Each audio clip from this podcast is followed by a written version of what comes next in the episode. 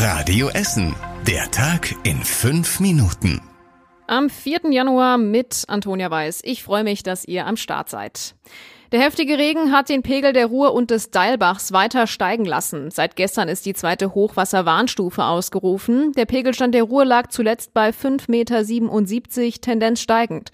Zum Vergleich, der normale Pegel der Ruhr liegt bei knapp zwei Meter. Wir haben also weiterhin Hochwasser. Deshalb sind die Kurt-Schumacher-Brücke und die Langenberger Straße bis zur Überruhrstraße gesperrt und auch die Schwimmbrücke zwischen Burg Altendorf und Dahlhausen ist wegen des Hochwassers weiter gesperrt.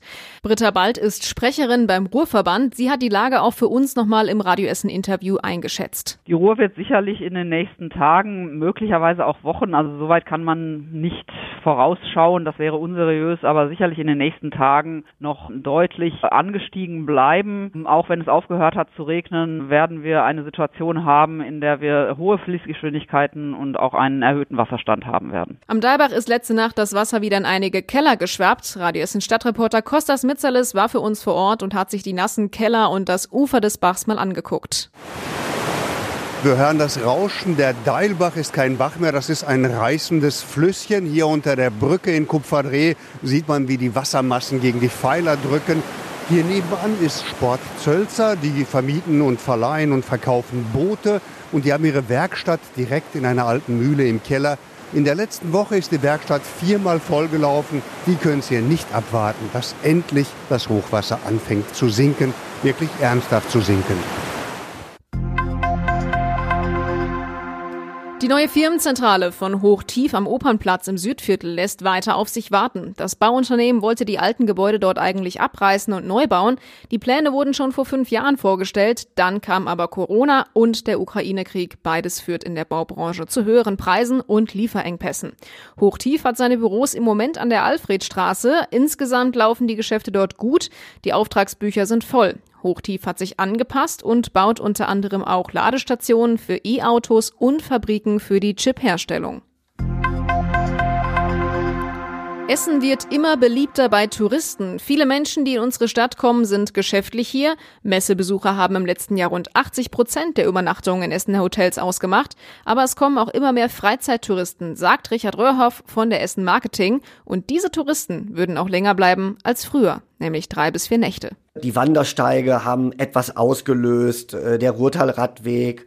Ähm, also das ganze Naturerlebnis in einer Großstadt ist ein großes Asset. Besonders Menschen aus den Niederlanden mögen das, sagt Richard Röhrhoff. Bei Menschen aus Großbritannien seien vor allem kulturelle Angebote beliebt, wie das Museum Volkwang. Die Essen Marketing bereitet sich jetzt auch schon auf die EM im neuen Jahr vor. Sie will versuchen, viele Fußballfans nach Essen zu locken, sagt auch hier Geschäftsführer Richard Röhrhoff. Wir sind jetzt gerade mit äh, Expedia zusammen dran, eine gezielte Kampagne für diese Art von Fans aufzulegen, um Essen nochmal als guten Ausgangsort für Spiele in Westdeutschland äh, zu nutzen. Wir haben eine optimale Bahnanbindung dafür, man kommt überall gut hin.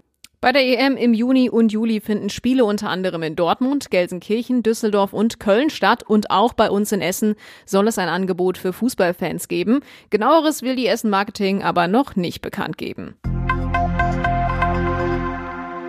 Heute Mittag ist auf der A40 in Richtung Bochum ein LKW mit einem E-Auto zusammengestoßen. Der Unfall geschah kurz vor der Ausfahrt Krei. Das Auto hat sich nach dem Zusammenstoß einmal komplett gedreht und ist dann gegen eine Mittelleitplanke gestoßen. Dann kam es zum Stehen. Der Fahrer wurde dabei eingeklemmt. Die Feuerwehr Essen musste den Mann mit schwerem Gerät aus dem E-Auto befreien. Er wurde dann verletzt in ein Krankenhaus gebracht. Die Polizei ermittelt jetzt die Ursache. Durch den Unfall gab es einen dicken Rückstau bis Holsterhausen. Geschlossen in der Corona-Zeit, hohe Energiekosten, Streik in Hollywood. Es war zuletzt keine einfache Zeit für die Kinos bei uns in Essen. Auf das neue Jahr blicken die Essener Filmkunsttheater aber vorsichtig hoffnungsvoll. Und das trotz der hohen Kosten für Energie, Personal und Snacks wie Popcorn. Denn in 2023 gab es schon wieder viel mehr Besucher als noch im Jahr davor. Das Niveau von vor Corona wurde zwar noch nicht wieder erreicht, viele Besucher wurden aber vor allem von Filmen wie Barbie und Oppenheimer angezogen. Und auch deswegen blickt das Cinemax in der Innenstadt auf ein tolles Jahr 2023 zurück. Dieses Jahr stehen dann auch wieder vielversprechende Kinostarts an, zum Beispiel Dune Teil 2 im März. Und zum Schluss der Blick aufs Wetter. Heute Nacht bleibt es regnerisch bei 7 Grad. Morgen haben wir dann eine etwas dickere Wolkendecke bei vereinzeltem Regen und aber auch Wind. Die Temperatur steigt auf 8 Grad. Und das waren sie, die wichtigsten Nachrichten an diesem Donnerstag. Alle aktuellen Meldungen findet ihr wie immer auch auf radioessen.de und in unserer Radio Essen App. Ich wünsche euch eine gute Zeit, da wo ihr auch seid. Bis dann und ciao. Das war der Tag in fünf Minuten. Diesen und alle weiteren Radio Essen Podcasts findet ihr auf radioessen.de und überall da, wo es Podcasts gibt.